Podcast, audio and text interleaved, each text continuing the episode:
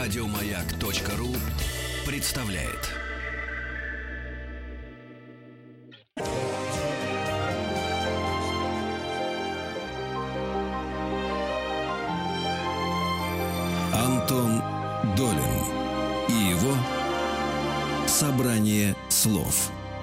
Здравствуйте, у микрофона Антон Долин, и сегодняшний наш эфир посвящен одной из самых, наверное, загадочных и влиятельных фигур вообще в истории мировой литературы и драматургии э, норвежцу Генрику Ипсону. Дело в том, что э, Ипсон сейчас э, сразу в нескольких ипостасях возвращается в Россию. Не то, что он когда-то уходил отсюда, но его присутствие было таким мерцающим. И как минимум мы можем говорить сейчас о двух событиях. Во-первых, выходит его несколько пьес классических в новых переводах. Впервые сделан новый перевод за очень долгий срок. И это только начало, будут и еще пьесы, переведенные заново в ближайшем будущем. Во-вторых, одна из этих пьес «Привидения» или же «Призраки» поставлена в Москве, но в совершенно необычном формате. Э, Речь идет об иммерсивном шоу, то есть это такой спектакль, э, в котором зрители не сидят в зрительном зале, актеры не разыгрывают спектакль на сцене. Все это происходит в пространстве трехэтажного особняка, в который зрители входят и ходят по нему, участвуют, можно сказать, в действии, находится рядом с артистами. И вот в таком виде э, спектакль «Вернувшийся», вернувшийся э, пересказывает довольно вольным образом, хотя и по тексту автора абсолютно, вот одну из культовых э, пьес Ипсона. Наши сегодняшние гости, переводчик пьес Ипсона, переводчик их пьес этих заново, Ольга Дробот. Ольга, здравствуйте. Добрый день. И Мигель, режиссер, продюсер и даже хореограф, постановщик спектакля «Вернувшийся». Мигель, привет. Привет. Ну и давайте, Ольга, с вас начнем, поскольку вначале был текст и, соответственно, перевод. Как и откуда пришла эта идея? Была она вашей? Было это чьим-то предложением? Какой-то грант или какой-то юбилей? Почему вдруг Ипсон вернулся? Потому что, насколько мне известно, до недавнего времени вот эти классические переводы хрестоматийные из четырехтомника, они существовали они э, публиковались заново, они ставились на сценах, и все вроде бы были как-то этим довольны. Да, потому что в России вообще сделать вот какие-то новые переводы чего бы то ни было всегда вызывает, ну, очень, сказал, такую трепетную реакцию. Всех. Ой, слушайте, я маленько себе позволю отступление, раз уж вы об этом сказали. Я только что в Греции был с семьей и э, взял, перечитал двухтомник Еврипида в переводах Анинского. Ну, думаю, классно, но потом почитал об этом, вижу, что э, есть много претензий, нареканий к этому переводу, э, что кто-то говорит, что он неточный, в комментариях даже восстанавливаются какие какие-то точности, я залез на английскую страничку Википедии про какую-то из трагедий. Ну, допустим, Ифигения в Авлиде. Смотрю, а там 30 переводов разных английских. Разных. И некоторые сделаны почти синхронно. То есть переводят, переводят и переводят. Не останавливаются. У нас один Анинский это сделал сто лет назад, и хватит. Да-да, у нас такая вот именно установка, что перевод уже есть и достаточно. Я когда-то переводила, вот участвовала в новых переводах сказок Андерсона, и тоже это была просто небольшая гражданская война. Поэтому... Ну, Андерсон вообще наш святой. Да, все святое, ничего нельзя трогать. А с другой стороны, известно, что переводы по неизвестной причине устаревают всегда быстрее, чем оригинальные тексты. Но Ипсон, э, он писал на таком сложной смеси стародатского языка, который становился, преобразовывался в том числе и усилиями самого Ипсона в норвежский, что он и для своих соотечественных представляет некоторую такую тоже языковую проблему. И все а это... как они его ставят? Они его как-то адаптируют или идет вот текст как есть? Я знаю, что в Англии это большая проблема с Шекспиром, прям вот конкретная. Ну, они немножко его адаптируют. Я была свидетелем того, как приехал Шатуан ставить, э, что-то он там приехал ставить, и запросил оригинальный текст в Национальном театре. Он говорит, у нас вот одно из последних изданий. Он говорит, нет, я работаю только с первыми изданиями. Ну, первое издание у нас нет, потому что никто не может его произнести.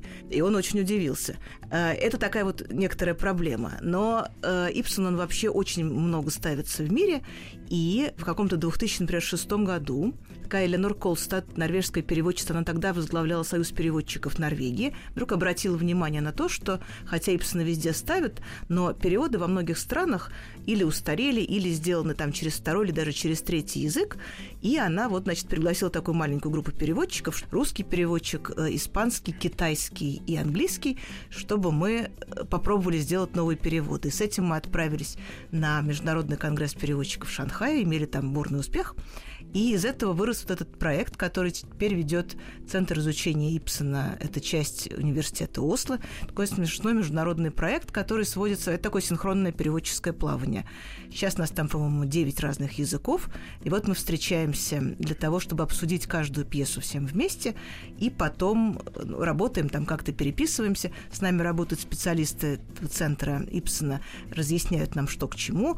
Его директор Фруда Хеллен очень нас всякое опекает. И это очень смешно, вот эти встречи, это просто, ну, это такой очень странный переводческий опыт, очень смешной, потому что всех занимают совершенно разные вещи, но в каких-то местах все упираются одновременно.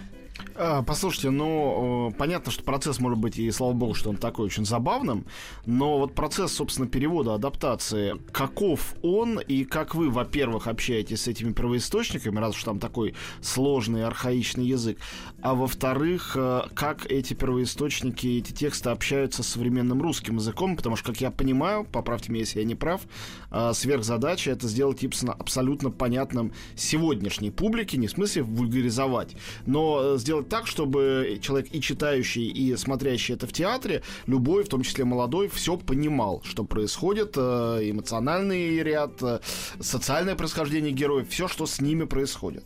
Да, это некоторая задача, потому что, ну, есть такая формальная основа этого проекта. Мы работаем с полным собранием сочинений Ипсона, таким каноническим теперь уже 2006 года. Это 32 тома, 16 томов собственно, текстов, 16 томов комментариев, и вот, значит, это лежит в основе. Мы, ну, как-то должны были выработать некоторую стратегию, что мы, собственно, переводим и на что. Есть, понятно, два подхода. Что бы ты ни сделал, ты что-то сделал не то, но их принципиально два. Ты можешь переводить сразу так, таким уже совсем легким языком, э, как бы немножко пытаясь подстроить его под театр, и ты можешь переводить его как все-таки литературный текст, полностью.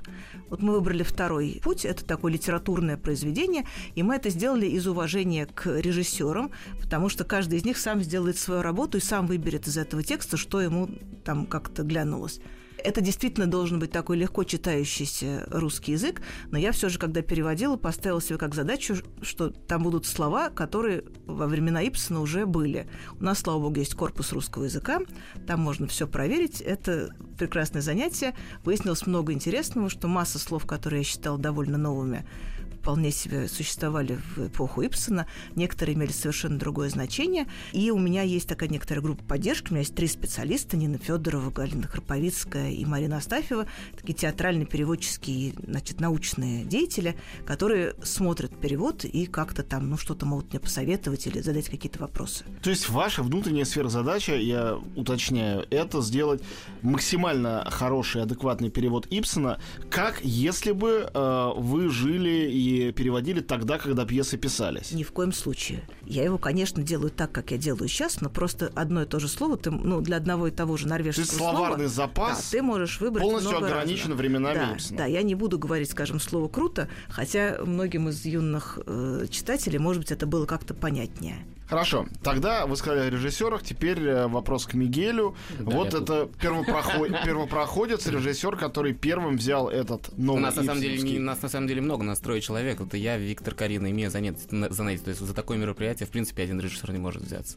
Хорошо, но вы здесь отвечаете да, за них здесь всех. Я отвечаю за всех, Нравится да. вам это или нет. Да, да, да. Как вам было с этим текстом и как вы с ним дальше работали? Мы понимаем специфику, иммерсивное шоу — это не просто Историю спектакль. изначально рассказать, то, как это все нам пришло в принципе и как мы работали со старым текстом, потому Но... что мы не работали с тем переводом, который нам предложила Ольга. Сейчас только мы начинаем вводить этот новый перевод, и сейчас намного легче.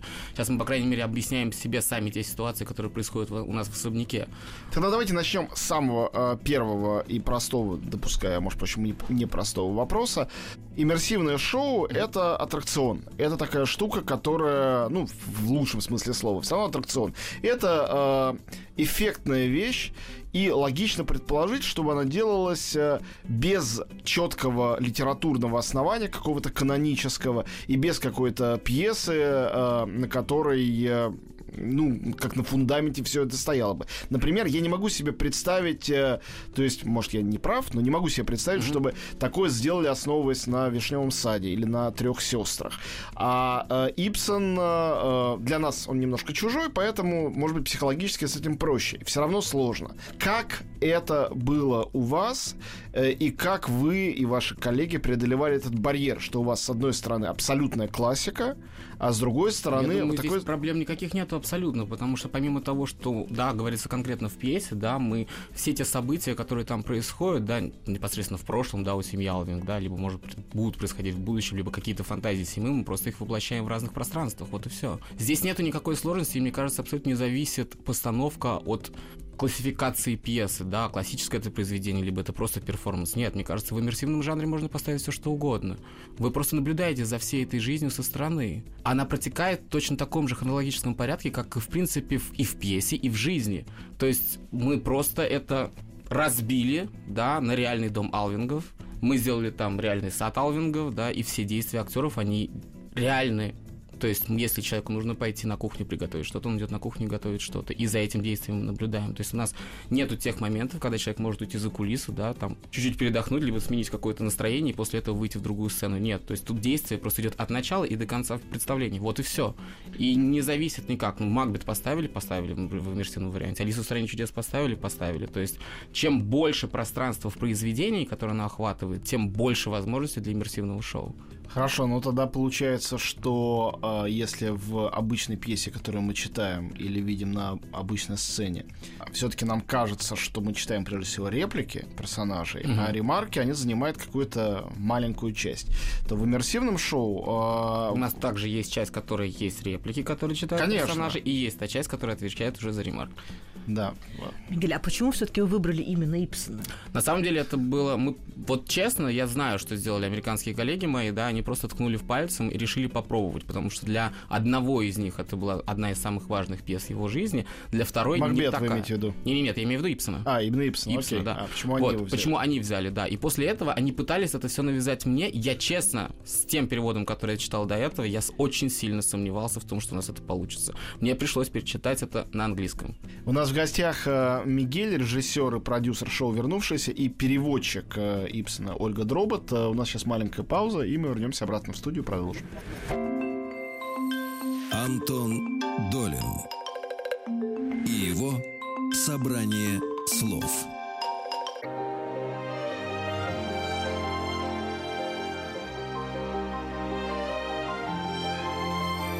Антон Долин и его Собрание слов. Мы снова в студии, Антон Долин у микрофона. Говорим о Генрике Ипсоне и э, его воплощении в иммерсивном шоу «Вернувшиеся». Вернувшиеся. И, э, да, и Мигель, режиссер, э, один из режиссеров и продюсеров, и хореограф всей этой истории, рассказывает, как все это произошло и как получилось, что Ипсон стал иммерсивным. Ну так вот, мне пришлось перечитать на английском, пришлось э, посмотреть то, что вычленили из этого мои американские коллеги, да, из этого у меня собралась какая-то пьеса в голове, да, я понял, что мы хотим сделать, что мы хотим сказать, но я, честно, до того момента, пока не перечитал перевод Ольги, я не понимал значения всего того, что там происходит. Честно, я был в таких прям потемках и в основном интуитивно просто шел по задаче определенной, да, которая мне в голову сыпалась с американской стороны, да, из моих каких-то фантазий, да, и из этого всего получилось, получился спектакль. Но после этого, сейчас, да, то, что мы его переделываем, то, что мы меняем текст, мы облегчаем даже задачу для зрителей, да, потому что я-то понимаю, я знаю, но с некоторым зрителям в некоторые моменты не объяснить просто. И сейчас то, что мы делаем, мне кажется, много-много объяснит зрителю. По крайней мере, они задержатся на сценах, уже будут складывать у себя в голове некий пазл конкретно сразу же. Они там через 2-3 дня, когда они приходят домой, начинают заново э, читать это все дома. Поэтому сложно было. Было очень сложно, потому что было все на ощупь. Ольга, скажите, а, вот а, вы видели спектакль? Да, два раза. Два раза. А, как? Да, ну как, как вам это расскажите действительно? Я вам расскажу, что... Э, а вы видели спектакль, да? Да, да, да. да. А что-то можно раскрыть? Небольшие спойлеры возможно? Какие, например? Возможно, возможно. Я разрешаю. А я нет. У вас нет такой власти здесь. Есть, у меня есть Шоу новый текст. называется «Вернувшаяся», потому что очень трудно перевести на русский язык то, как это, собственно, называется по-норвежски. По-норвежски там использовано такое слово «приходящее снова». И вообще в норвежском языке есть два слова для того, чтобы обозначить привидения или там призраки, и они все, в отличие от русского языка, где все связано со зрением, в норвежском это обязательно связано с, с приходом. Второе пришествие и вот всякие прочие пришествия. И поэтому очень трудно найти для этого слово, но для Ипсона оно было очень важно, что этот вот что ничто в жизни не заканчивается, все повторяется, одни и те же ситуации, одни и те же чувства. И вот в шоу Ну, и тут создано... мож- можно добавить, что это лейтмотив вообще его творчества, не только этой пьесы. Вот это возвращение, наследственность. И, собственно, самая знаменитая пьеса «Пергюнд» э, с возвращением закольцована и превращена в шедевр этим финалом. И можно много-много что еще вспомнить из его э, Ну да, потому что Ипсон он корпуса, вообще, его текстов. он вообще мастер ставить вопросы и не давать на них ответа, или загонять всех в такую ситуацию, из которой очень трудно как-то выйти достойно. И то, как это сделано в шоу, что ты просто визуально видишь глазами, что действительно все повторяется, все случается по много раз. Э, Ты видишь, как все это устроено. Что в том числе а, обусловлено, объясню нашим слушателям, и технической необходимостью, потому что зрители ходят по дому, они могут не попасть на какую-то из сцен, и небольшая страховка, хотя не гарантия того, что они все увидят, существует. Многие сцены повторяются или разыгрываются с вариантами, с вариациями, или разыгрываются э, в драматургической форме, а потом в пластической, для того, чтобы все-таки у наиболее любопытного активного зрителя была возможность проследить за тем, что и как произошло. Да, с одной стороны. А с другой стороны, э, он оказывается в положении вот, собственно, героев пьесы, которые... Это мы, когда читаем или смотрим, мы знаем, как все было устроено. Но люди, которые действуют в этой пьесе, проживают свою жизнь, они не знают, как устроено. Что-то все время остается для них скрытым, они это узнают постепенно, и ты оказываешься в этой же ситуации. Мне кажется, что вот какой-то такой ипсоновский дух очень хорошо сделан. Просто мне очень понравился. Я могу сказать свое, как бы, зрительское впечатление, свою точку зрения. А, она, наверное, простая, и Мигель сейчас скажет, закладывался это все в Мгм. э, спектакль или нет. Но а, для меня это, ну, я читал, я прочитал ваш перевод, но перед этим когда-то я, конечно, читал классический перевод.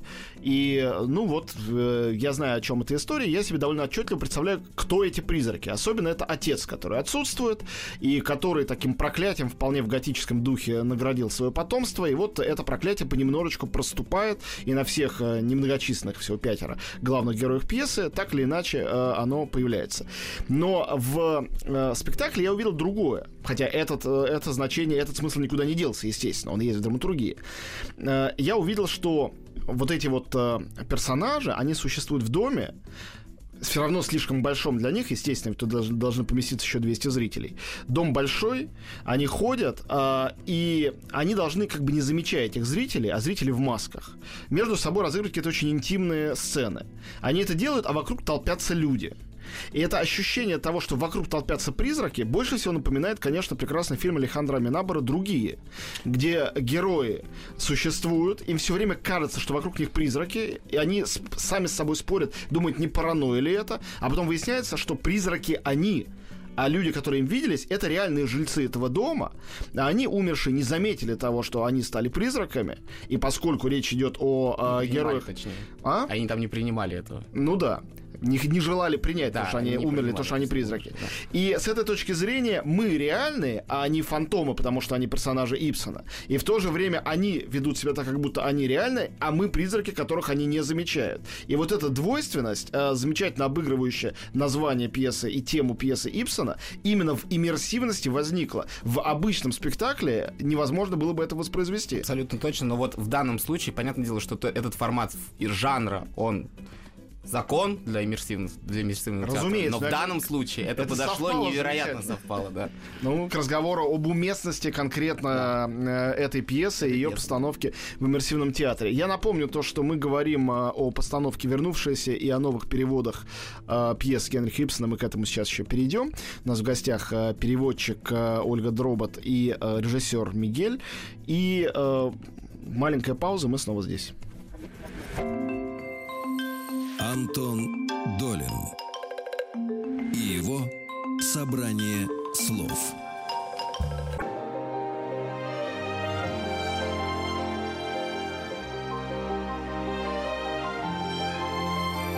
Антон Долин и его собрание слов. Антон Долин у микрофона. Наши гости сегодня пришли э, в студию «Маяка», чтобы поговорить о Генрике Ипсене. И сейчас я даю слово Ольге Дробот. Мы начали обсуждать спектакль «Вернувшись». Это иммерсивное шоу, идущее с очень большим коммерческим успехом э, в Москве. Антон, вы говорили о том, как этот спектакль устроен, что актеры окружены такой плотной стеной буквально в некоторые моменты зрителей, которых они как бы не замечают. Причем кажется... я добавлю, что чем более интимная сцена, тем эта стена плотнее, тем народу больше. А уж когда происходит так называемая оргия, впрочем, весьма целомудренная, то там Уже это... нет. Уже не целомудренная. Ну, я видел, я видел довольно целомудренную версию. Впрочем, там стробоскоп, там ничего не разглядеть, но дело не в этом. А, это уже начинается чистое вот это широко закрытые глаза Кубрика, где тоже все были в масках. А, уже совсем это не целомудренно выглядит за счет количества наблюдателей. Но дело в том, что у Ипсона была такая еще очень важная вещь для него. Он все время сражался с двойной моралью и вообще с тем, чего общество требует от человека. Вот это как бы такая общественная мораль, ханжество. Он именно боролся с ханжеством, э, с тем, что люди следят не за своей моралью, а как бы стараются проследить за тем, как, насколько моральны все вокруг. И герои его, это в самой пьесе есть и есть в спектакле, они, к сожалению, часто действуют не исходя из своих представлений о правильном, а подстраиваясь вот под эти э, какие требования. И, в общем-то, это именно это ломает им жизнь. И вот как раз в этом иммерсивном да, в, шоу... В призраках этих э, врут все друг другу да, вообще. Но вот это просто вот в иммерсивном как раз шоу, когда ты видишь, что вот он вроде как бы разговаривает с кем-то с глазу на глаз, но он имеет в виду, сколько ушей, сколько глаз будут на него смотреть, его оценивать ты просто это чувствуешь, что вот он как бы принимает решение, но он не свободен в этом решении. Интересный еще один момент, э, э, я бы сказал, совершенно парадоксальный. Э, то, что когда речь идет о новом и каком-то таком авангардном, новаторском формате переноса текста на сцену, да, тогда мы говорим, как правило, о режиссерском театре, когда все меняется, хорошие, кого мы привыкли считать хорошими, становятся плохими, плохие хорошими, какие-то персонажи исчезают, какие-то сливаются. Ну и часто пуристы, любящие текст, конечно, они страшно возмущаются. Такое безобразие режиссер устроил, он самовыражается, он забыл писателя.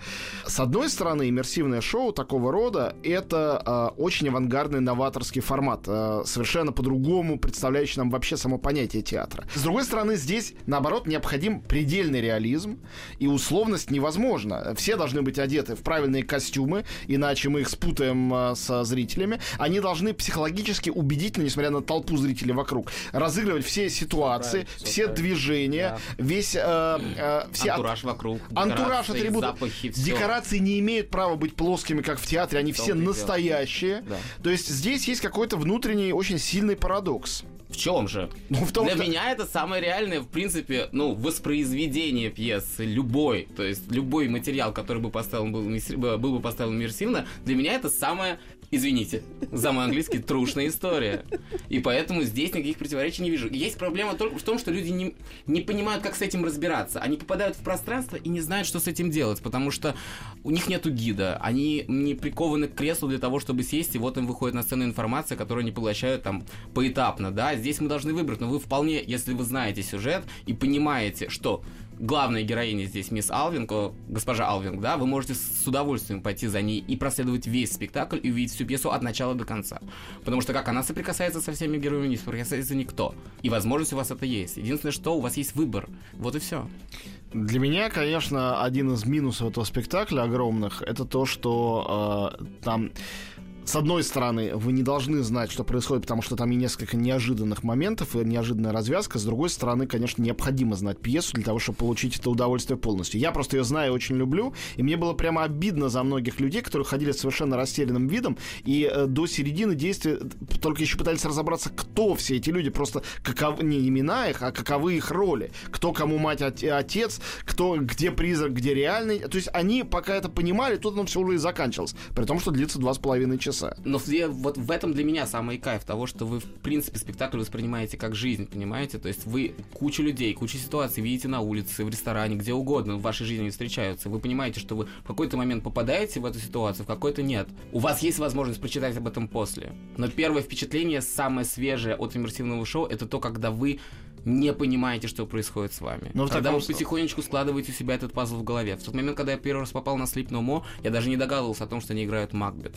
И я благодарен своим друзьям о том, что они не рассказали мне ни грамма. Просто пойди и просто посмотри. А после этого ты решишь, нравится тебе это или нет. И меня затянуло это настолько, что я решил поставить это в Москве. Да, потом я разгадал секрет. Да, потом я посмотрел, понял вообще в принципе структуру спектакля. Потом я прочитал еще раз Макбет и пошел туда еще раз, чтобы посмотреть Макбет. Но вот в этом прелесть того, что люди возвращаются на это шоу. Нельзя, они не могут идти оттуда прям вот с таким плоским ощущением того, что, а, мы поняли пьеса, как круто поставлено. Нет, другое. Ну, тогда я вот. как, как минимум одно скажу, что человек, выходящий оттуда в этот бар, конечно, должен немедленно там, я даже сказал бы, не увидеть киоск. Мы сейчас киоск, над этим работаем. Да, не увидеть да, киоск, да, где да, продается. Да, да, да, С да. такой ценой за билет, я считаю, бесплатно каждому должны давать книжечку. Цена за билет абсолютно адекватная. Э, Вы покупаете билет в первый ряд любого театра. Это правда. Так что... Э, книжку с пьесами Ипсона или с этой конкретной пьесы. Кстати говоря, огромное количество театров. Вот в Лондоне точно, часто в Париже не все театры. В буфете продают Кока-Колу и шампанское, а на, на том месте, где продают про- программки, кроме программки продают э, текст пьесы. Ну, Это... мы сейчас работаем над этим как раз. Антон Долин и его собрание слов. Ну, давайте тогда вернемся снова к тексту и давайте на два шага отойдем от приведений. Ольга, во-первых, э, что еще переведено и что в процессе, и когда что будет выходить, собственно говоря, книгой, чтобы те люди, которым, допустим, никакая иммерсивность не нравится, могли все равно к этому прикоснуться и это прочитать или перечитать. Ну, вот в этом томе, который выходит, там три пьесы. Значит, пьеса «Привидение», «Кукольный дом» и «Столпы общества». И готовится второй том, в котором будет «Враг народа», строитель Сольнес, Дикая утка, э, Геда Габлер и Женщина с моря. Mm. И мы думаем про третий том. В общем, задача сводится к тому, чтобы все так называемые пьесы Ипсона современности, их 12 штук, чтобы они к 2019 году вышли на русском языке. Вот э, э, я общался с Еленой Боевской, которая сейчас э, mm-hmm. совершает монументальный труд по перепереводу. Так, по-моему, ни разу адекватно не переведенного до сих пор у нас Пруста. Там семь романов, и, конечно, все время страшно думать о том, какие силы какое время на это ей понадобится, и хочется верить в то, что она доведет этот труд до конца. Мне кажется, хотя вы можете меня поправить, что Ипсон, э, понятно, что он знаменит, наверное, в наибольшей степени именно этими пьесами про общество. Все-таки это тоже э, можно рассматривать все, что он писал, как огромный цельный такой гипертекст.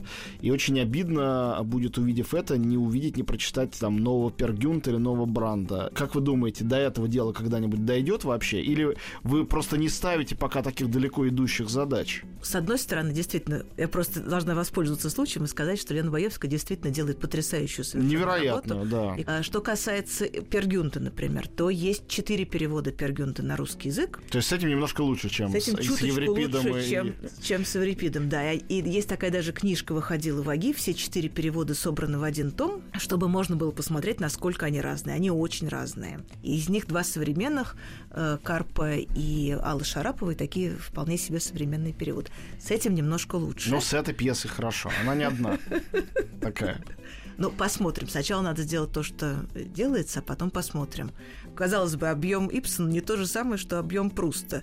Но времени уходит очень много, потому что все-таки это очень сложная работа. Он действительно как-то виртуозно владеет языком, и все, что он может вложить в каждое слово, он вкладывает обязательно. У меня есть ощущение, может быть, неверное, и, наверное, вы лучше знаете, чем я, что у нас э, Ипсон недооценен в России. То есть я даже иначе скажу, что был какой-то период, э, когда он был жив еще, когда его переводили, когда он был дико модным, там на рубеже 19-20 веков, что его очень любили и высоко ценили у нас, и переводили, и наверняка Чехов писал под большим влиянием, наверное, многие другие драматурги русские. И что потом э, произошла какая-то переоценка ценностей, может быть, в связи с старыми переводами, которые не обновлялись. И в какой-то момент, общаясь со своими очень прогрессивными э, друзьями-театроведами и критиками театральными, я выяснил, что они почти все считают Ипсона, во-первых, устаревшим и пыльным, во-вторых, невероятно буржуазным, конвенциональным и таким э, скучным драматургом. Я был, честно говоря, потрясен, потому что я читал только те переводы, которые были, но у меня никогда такого впечатления не было. Мне казалось, что он совершенный панк, что он э, э абсолютно революционер, что он чихать хотел на все при- правила приличия, которые были там приняты, и многие его пьесы, ну, в частности, там, «Враг э, общества», «Враг государства» или «Кукольный дом» конкретно посвящены э, тому, как это общество надо все вывернуть наизнанку, перевернуть и отменить все его правила. И эта идея даже в более спокойных его пьесах все равно так или иначе проводится и присутствует. Что вы скажете об этом? И действительно ли есть какой-то какой элемент недопонимания, связанный с тем, что, например, у нас все-таки сравнительно мало Ипсона сейчас ставят, а, например, самый передовой, наверное, европейский немецкий театр от него вообще не отлипает. Да, это некоторая загадка. Я не знаю, в чем дело, но вообще такое время вот на рубеже, на прошлом рубеже веков было... У меня сложилось такое впечатление, когда я его читал да? в первый раз. Да, я честно об этом скажу. Да, оно было. Какое? Я не понимал, почему, потому что он для меня был скучным. Угу. Для меня был непонятным, да, мне в, в каком-то да, буржуа. Ну почему нет? Да, это все зависело. Это зависело в моем случае, это зависело от перевода. И вот сейчас, когда я берусь за пьесу, я на нее смотрю абсолютно другими глазами. И сейчас я пытаюсь зарыться в эти книги, да. Это мне, конечно, странно, потому что э, существовавшие переводы Гансенов, они вообще очень хорошие переводы. Они просто, ну, прошло сто лет, и язык очень меняется, поэтому что с этим сделаешь? Там начинает просто рассыпаться немножко, ну, ткань фразы. У нас нет задачи сейчас Ганзенов как-то э, обругать. Они прекрасно, все все вот, но, бесспорно. Но мне кажется, что проблема прямо противоположным образом как-то выглядит, что э, вот в советские годы наоборот, Ипсона сделали каким-то немножко, вот, скажем, враг народа. Это была такая пьеса о революционере.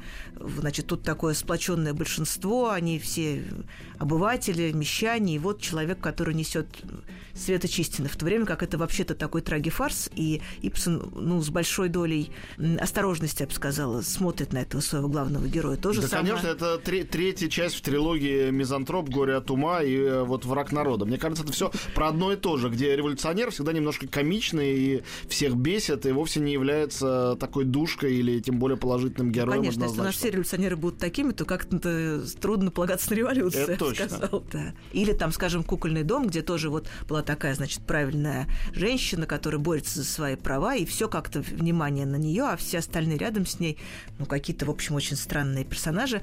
И вот такая постановка, она очень плоская, она, конечно, делает это гораздо более скучным, в то время как там очень так масса нюансов, там в каждой пьесе, кроме одного героя, то есть и основной герой, и все, кто вокруг, они очень имеют свою речь, очень свою манеру выражаться. И там вот э, это у Мигеля прекрасно сделано. Там каждому герою есть на чем построить свою роль. Почему это как-то, ну, не знаю. Да, я, конечно, всегда вспоминаю о том, что ответ на замечательную нору из кукольного дома, которую все так любят, это э, совершенно чудовищная, пугающая для меня, в самом случае, Геда Габлер, которая является просто э, ужаснейшим как бы антигероем, а при том, что вокруг нее существует довольно похожая история, и она творит совершенно ужасные вещи, в отличие от Норы, которая как бы творит чудеса самопожертвования. И все герои у Ипсона, они они двойственные, тройственные и ужасно странные. У нас в гостях Ольга Дробот и Мигель. Мы говорим про Генрика Ипсона, его драматургию и постановки по ней. Вернемся и закончим этот разговор после небольшой паузы. Антон Долин и его собрание слов.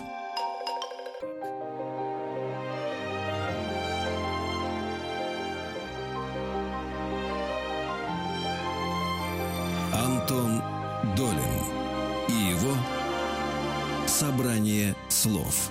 Антон Долин у микрофона. Говорим про э, Генрика Ипсона и переводчик заново Ипсона. Ольга Дробот у нас в гостях вместе с режиссером шоу «Вернувшийся Мигелем». И Ольге даю слово. Я просто хотела сказать, что раз уж мы заговорили о кукольном доме, то, конечно, «Привидение» — это вот тоже ответ на, на кукольный дом, потому что в кукольном доме, значит, женщина осознала свое другое призвание и уходит из дому.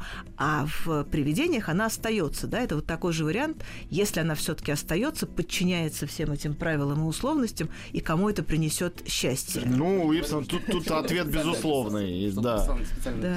Мигель, к вам вопрос. Э, ну, обычно, когда говорим с режиссерами, я сказал уже о режиссерском театре, всегда есть, э, кроме простой задачи сделать адекватную интерпретацию э, пьесы и сделать зрелище для зрителей, которые mm. им понравятся, есть всегда какая-то привязка к сегодняшнему дню. И то, что сегодняшним людям... Вот ставили ли вы и ваши коллеги задачу таким образом? Идет ли речь вообще о подобного рода диалоге в вернувшихся? Или это чистая стилизация, 19 век, дом какого-то там капитана давным-давно в данном, случае, в данном случае это стилизация, потому что мы чуть-чуть подняли как бы время. Мы сейчас действуем не в том времени, в котором произошло само, само произведение происходит, а в, 900, в 905 году, но не хотели мы слишком нарочито говорить о современности. Понятное дело, что пьеса затрагивает все те проблемы, которые существуют сейчас, да, то есть каждый раз, когда я читаю, я прям в некоторых случаях, да, тем более с применением нового текста, каждый раз озаряюсь на, на продюсеров, на всех, говорю, ребятки, она нас не закроют с этим совсем, потому что, ну, слишком она какая-то без времени. И мне бы было бы хорошо и радостно от того, если люди будут транслировать ту ситуацию, которая происходит в этом доме, на ту ситуацию, которая происходит у нас в стране, происходит с каждой семьей, потому что она на плаву, и от нее никуда не денешься. И то, что сделала Ольга, это, конечно, великая вещь, потому что, ну, она помогла ее раскрыть там в полном спектре, да, и поэтому, я не знаю, ответила я на ваш вопрос или нет. Мы да, остались конечно. практически в том времени, но все то, что говорим мы, это очень сильно касается нас. Конечно, гениальное свойство Ипсона, умение в нескольких персонажах, часто в пьесах там их 5-7 персонажей всего лишь, но иногда бывает еще 2-3, которых можно было бы оттуда и убрать, которые не для драматургии не, не играют какую-то роль несущей конструкции, в которых э, показано действительно общество как есть, социум в целом, внутри одной семьи. Он, но говорит он не о семье, или не столько о семье, или о семье как о ячейке общества, как о зеркале общества. Тоже, согласитесь, э, редкое качество. Тут мне кажется, например, у того же Чехова это, этой способности нет. И все его семьи, э, и семья в трех сестрах, и семья в дяде Ване, и семья в Вишневом саде, это довольно конкретная семья, конкретного э, социального слоя, принадлежащая к нему и отражающая его. В то время как, э, каким бы ни были профессии и род занятий э, героев кукольного дома, столпов общества или строителя Сольнеса, это сразу обо всех. Да, это да. сразу обо всех. Вообще Ипсон, он отличался такой способностью. Вот эти пьесы о современности, это так, если очень широко говорить, пьесы о том, как деньги портят человека. Во всех пьесах так или иначе участвуют деньги или желание человека сохранить свой социальный статус или его приобрести. И вот все неприятности, которые из этого происходят, Ипсон их очень трудолюбиво все в свои пьесы помещает. Поэтому такой вот прям некоторый, ну, учебник. А нам это сейчас, мне кажется, очень актуальная вещь, что деньги делают ну, не только деньги, не а только вообще, деньги. да, в И целом, не только нам. Э, условности какие-то, да, э, какие-то требования общества, что они делают с конкретным человеком. Мы были в Осло, в доме-квартире музея Ипсона, и, конечно, там складывается впечатление, не могу сказать, что шокирующее, это такой нормальный парадокс, и про всех русских писателей это можно сказать, что сам он был человек невероятно буржуазный, очень любящий комфорт, у него был ватер-клозет, была ванная и замечательная столовая, мебель и прочее, и он э, был совершеннейшим столпом общества в этом смысле, хотя понемножку продолжал подрывать другие столпы толпы. История его семьи такова, что он родился в очень обеспеченной семье, отец его разорился, и он вот все эти стадии прошел еще в очень раннем возрасте. И, видимо, они как-то навсегда наложили на него отпечаток. Хорошо. Ну, напоследок задам вам такой ритуальный вопрос э, финальный. Вот есть драматург. Он жил очень давно, в 19 веке, писал свои пьесы. И, конечно, очень повлиял на литературу, на театр, но с тех пор утекло много воды, э, появились другие влиятельные драматурги, много их на свете появилось, многие из них никогда не читали никакого Ипсона, скорее всего. Почему для нас сегодня возвращение этой фигуры, возвращение этих текстов может быть важным и может быть интересным? Ха. Хороший вопрос. Ну, на самом деле, несколько вариантов ответа Слушайте, уже ну, в нашем эфире Да, уже столько ответов прозвучало да, в эфире, да. поэтому я даже не знаю, с чего начать, чтобы не повторяться. Ну, как-то так. Ну, коротко. Оль, давай. Ну... Ну вот, например, возьмем пьесу «Привидение», о которой мы сегодня говорили. Э, там ведь куча вещей, которые понятны просто каждому человеку. Вот, например, там э, есть мать, которая недовольна своим мужем, отцом своего ребенка, и тем не менее она считает необходимым создать у него у ребенка культ отца, она создает некоторый такой миф, мифологическую фигуру, а в какую-то секунду она понимает, что ей нужно рассказать мальчику правду. Она рассказывает мальчику правду, а он говорит, что, ну, какая разница, в общем, я отца почти не знал, ну, так, так, так. Она говорит, как так? Это же твой отец, ты обязан его уважать. То есть в ней самой все это происходит прямо внутри нее, она не может определиться. Мне кажется, что вот, ну, хотя бы это очевидно совершенно каждому человеку. Мне кажется, это зеркало российского общества, что вы сейчас описали. Абсолютно. Конкретно того, что именно в России у нас происходит. Уж если говорить ну, по крайней мере, ситуация отца... даже с моей семьей, которая у меня внутри моей семьи происходит, да, в некоторых случаях очень похоже, да, и когда мы поставили это произведение, конечно же, я попытался сводить большую часть семьи, а не ну, во многом пересмотрели некоторые отношения даже со мной. Поэтому я думаю, это полезная затея. Так, ну тогда за терапию Випсоном. Спасибо большое. Гости нашего эфира были переводчик э, Ольга Дробот и режиссер спектакля «Вернувшийся Мигель». Спектакль все еще идет. А книжки вот-вот на прилавках. Спасибо большое. Спасибо Спасибо. большое. Антон Долин и его «Собрание слов». Еще больше подкастов на радиомаяк.ру